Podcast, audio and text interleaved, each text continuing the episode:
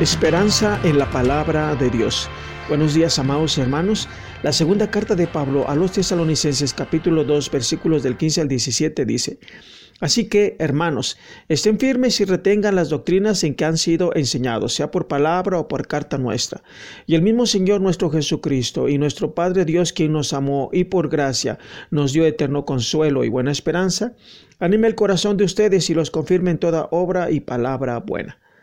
Ante la alarma que estaba provocando las enseñanzas falsas respecto a la venida de nuestro Señor Jesucristo entre los hermanos de Tesalónica, Pablo tiene que recordarles lo que con anterioridad les había hablado al respecto.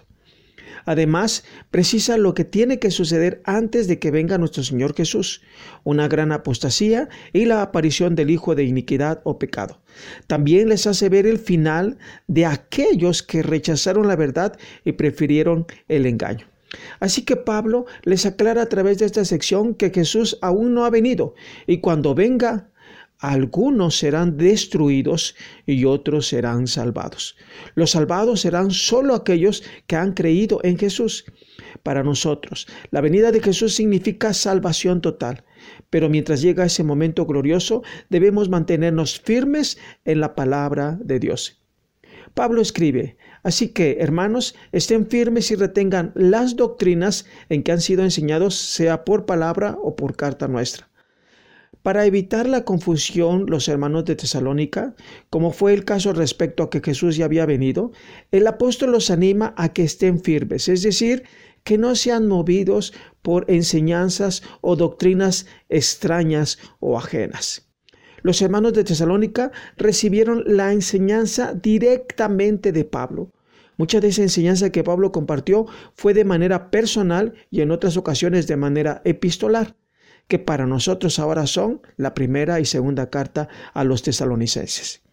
La palabra apóstol significa enviado y Pablo fue enviado por Jesucristo.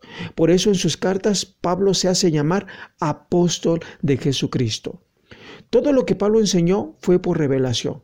La segunda carta a los Corintios capítulo 12 versículo 1 dice, Me es preciso gloriarme, aunque no es provechoso. Sin embargo, recurriré a las visiones y revelaciones del Señor. La primera iglesia que surgió en Jerusalén perseveraba en la doctrina de los apóstoles, como lo vemos en Hechos capítulo 2 versículo 42. Los enviados es decir, los apóstoles de Jesús enseñaban lo que su maestro les había enseñado.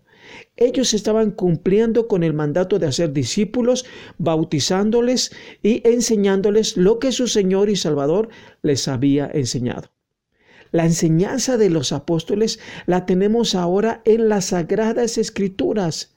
Mantengámonos firmes, hermanos, pidiendo a Dios ayuda para comprender su palabra.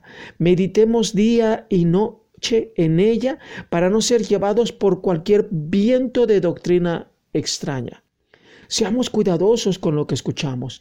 Analicemos con la palabra de Dios toda enseñanza que escuchemos. Pidámosle a Dios que nos dé discernimiento para diferenciar la mentira de la verdad. Pablo sabe que la palabra de Dios es suficiente para animarnos. Los hermanos de Tesalónica estaban preocupados porque creyeron en una enseñanza que era falsa y no la descubrieron, que les provocó una gran angustia, pero ahora han recobrado la tranquilidad.